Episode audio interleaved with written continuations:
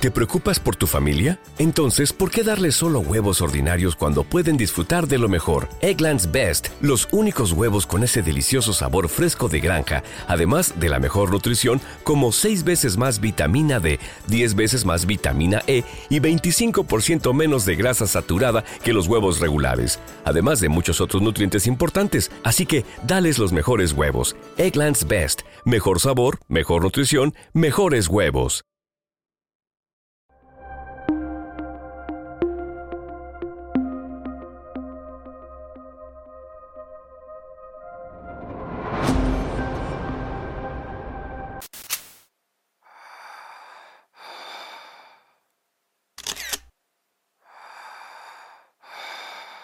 Su piel se desprendía por completo formando una úlcera del tamaño de su cuerpo que dejó expuestos sus músculos. Lloró y sudó sangre y en agonía dijo estas palabras.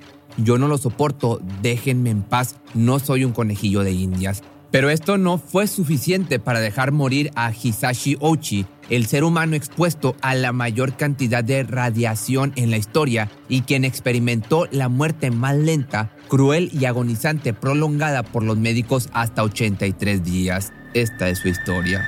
Hisashi Ouchi, de 35 años de edad, trabajaba como técnico de laboratorio en una fábrica de combustible nuclear de la empresa JCO en Tokaimura, esto en Japón.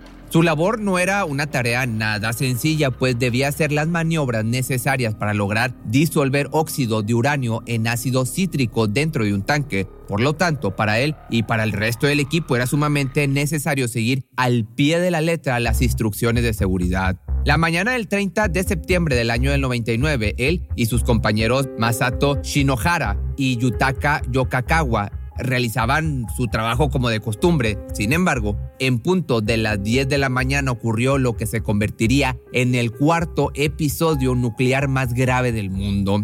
El fatal accidente se originó en el edificio 3, luego de fallas humanas que ciertamente se pudieron haber evitado, pues los trabajadores hicieron un procedimiento de transferencia de la mezcla saltándose importantes protocolos. Las medidas de prevención de riesgos laborales dictaban a los empleados a no usar recipientes que pudieran contener una medida mayor de 2.3 kilogramos de material. No obstante, aparentemente, con el propósito de ahorrar tiempo, ellos usaron baldes en los que llegaron a verter 16 kilogramos de uranio. Estas acciones absolutamente irresponsables culminaron con una gran catástrofe.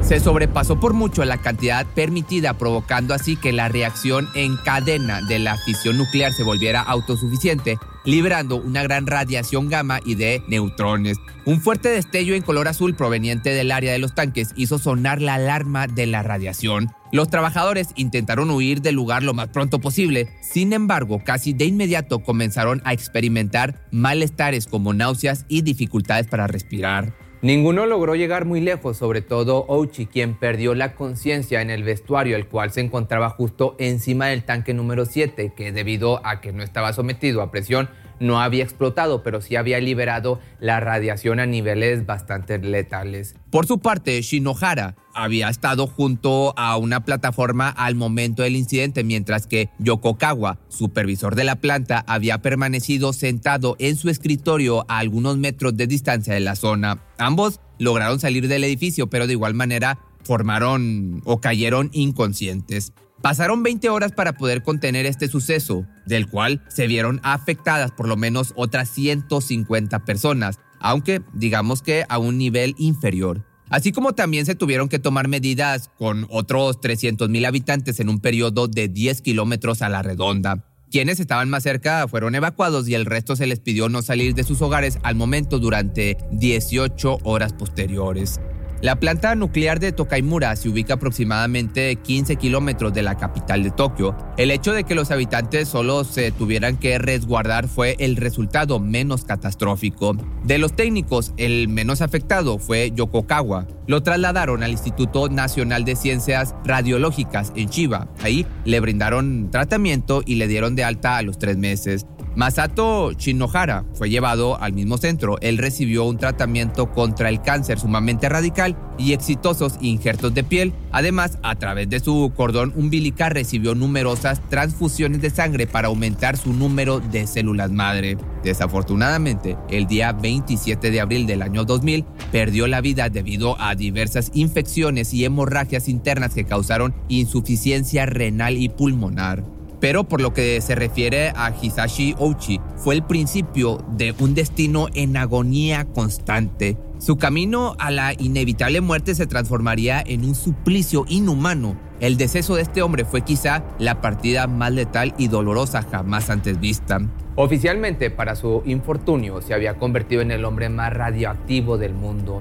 Había absorbido 17 sieverts de radiación, una cantidad excesiva, fatal e inconcebible, considerando que 8 civets ya se traduce a algo mortal. El hecho de que siguiera con vida era algo inaudito, dado que, en otras palabras, se había expuesto a tal nivel de radiación igual a como si hubiese estado justo en el centro de la bomba de Hiroshima, para que te des una idea. Este trágico accidente desató una serie de conjeturas y rumores en los cuales se aseguraba que la única razón por la que mantenían con vida a la víctima era meramente por cuestiones experimentales. Presuntamente tenían como propósito prolongar su muerte al límite, descubrir cuánta resistencia y analizar todo el proceso. Al trasladar a Hisashi al hospital de la Universidad de Tokio únicamente presentaba síntomas como piel enrojecida e hinchada debido a la exposición. Pese a la gravedad de su estado de salud, en un principio, pues digamos que entró en una etapa denominada como fase fantasma. Si eres nuevo en este canal, te cuento que subo videos casi todas las semanas. Son historias de crímenes, de asesinatos o cualquier cosa interesante que tenga algo que contar. Los especialistas no daban crédito a la evolución del paciente. Todo parecía indicar que la radioactividad no había tenido otros efectos perjudiciales. Se le podía ver conversando con los médicos sin ningún problema. Sin embargo, esta aparente estabilidad solo era superficial. Los exámenes y las pruebas realizadas arrojaron resultados nada favorables, puesto a que el daño a nivel celular había sido enorme, catastrófico. Se percataron de que sus cromosomas estaban completamente destruidos y con su organismo incapaz de generar células nuevas no faltaba mucho para comenzar a presentar complicaciones mucho mayores. Esta fase caracterizada por ser solo una ilusión hacía ver al afectado como saludable a causa de que su cuerpo era sostenido por las células existentes previas al accidente. ¿Cuándo podré irme a casa? Era lo que preguntaba este sujeto constantemente a las enfermeras, ignorando todas las dificultades que enfrentaría en las próximas semanas. Él se sentía bien durante el tratamiento que recibía para subir los linfocitos y glóbulos blancos que tenía casi indetectables. Durante este procedimiento su hermana lo acompañó ya que ella había sido la donadora de sangre, pero ni con todo el apoyo de la familia se podía evitar el sufrimiento que estaba cada minuto más cerca.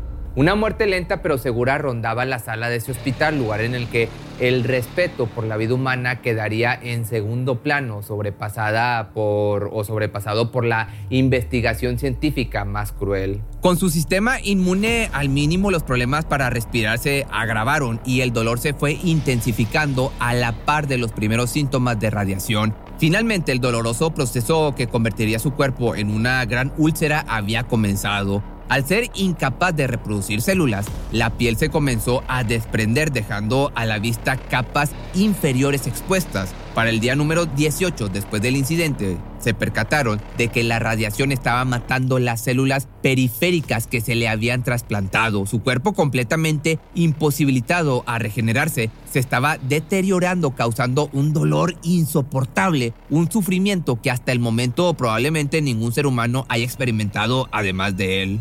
Luego de 27 días, el daño en su piel traspasó hasta los intestinos, causando fuertes hemorragias que lo hacían sangrar de una manera excesiva, por lo cual llegó a necesitar hasta 10 transfusiones de sangre diarias. Los médicos habían intentado contrarrestar estos síntomas con gasas y piel artificial, procedimiento que se utiliza para auxiliar a personas con quemaduras graves, pero ninguno de sus intentos parecía funcionar. Solo servían para prolongar la agonía del paciente que entre la vida y la muerte pudo expresar su sentir, rogando al personal que ya lo dejaran en paz. Con sus músculos desprendiéndose y sangre brotando por los ojos no parecía motivo suficiente para dejarlo ir, de manera que el equipo médico procedió a intubarlo.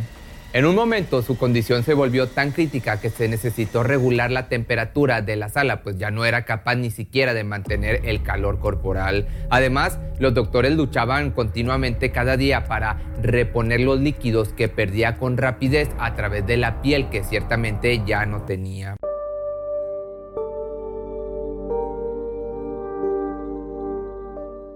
Mantener a este hombre con vida a como diera lugar se transformó en una lucha constante. Se dice que la familia suplicaba a los médicos hicieran todo lo que estuviese en sus manos para salvar la vida y a pesar de que se conocía el inevitable desenlace de, este, de esta persona, de Uchi, vieron una gran oportunidad en probar tratamientos alternativos. Por este motivo tomó muchísima fuerza la especulación sobre la manera en que se experimentó con esta situación reduciendo la vida de un ser humano a un simple conejillo de indias. Ya no tenía uñas ni cabello, le era imposible cerrar los párpados, estaba tan destrozado por fuera como por dentro. Sus intestinos se salieron del estómago y se desplazaron al área abdominal. Posteriormente se le comenzó a administrar fentanilo, cuya acción analgésica supera los niveles de la morfina, y para el día 59 su corazón no pudo resistir más, sufrió tres ataques. Sin embargo, no murió. Los médicos pusieron todo su empeño para traerlo de vuelta tres veces. Ese día lograron reanimarlo y de haber pasado de estar muerto, regresó a su suplicio en vida, ahora con su cerebro y riñones completamente dañados. Aunque respondía a los estímulos, prácticamente estaba en coma conectado a través de máquinas externas se le llegó a considerar como un milagro al hecho de que un hombre que había recibido tal cantidad de radiación siguiera respirando, por lo menos a través de un ventilador mecánico. Finalmente, el 21 de diciembre del año 99 falleció a causa de un fallo multiorgánico, tras exactamente 83 días de su inimaginable sufrimiento, una larga agonía que quedó registrada para la posteridad.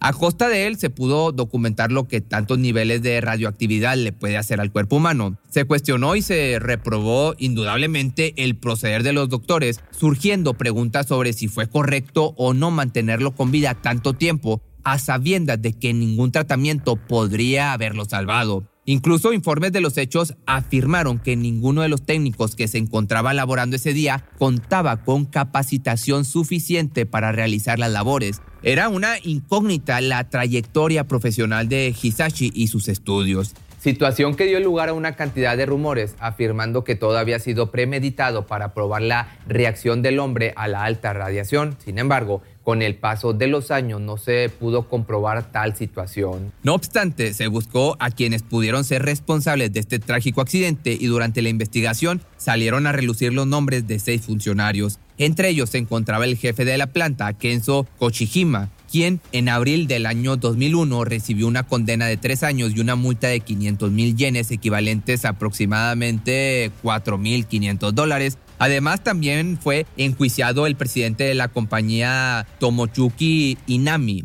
que junto con los otros funcionarios fueron condenados entre dos y tres años de prisión. Estas penas imputadas se basaron en el claro incumplimiento de normas de seguridad, pero sobre todo en el hecho de no haber brindado la capacitación adecuada a los trabajadores y no contar con personal especializado y profesional en el tema.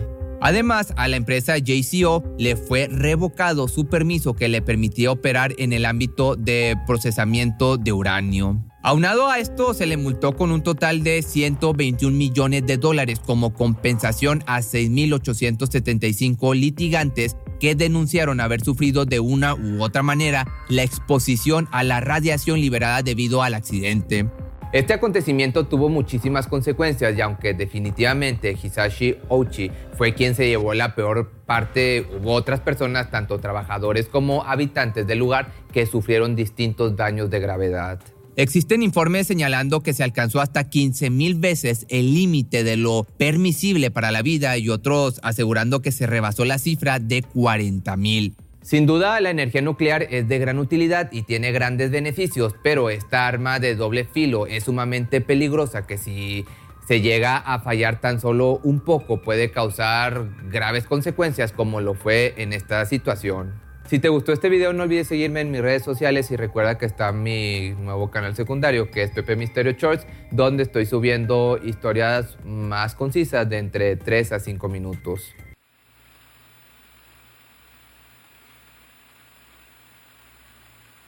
¿Te preocupas por tu familia? Entonces, ¿por qué darles solo huevos ordinarios cuando pueden disfrutar de lo mejor? Eggland's Best, los únicos huevos con ese delicioso sabor fresco de granja, además de la mejor nutrición, como 6 veces más vitamina D, 10 veces más vitamina E y 25% menos de grasa saturada que los huevos regulares, además de muchos otros nutrientes importantes. Así que, dales los mejores huevos. Eggland's Best, mejor sabor, mejor nutrición, mejores huevos.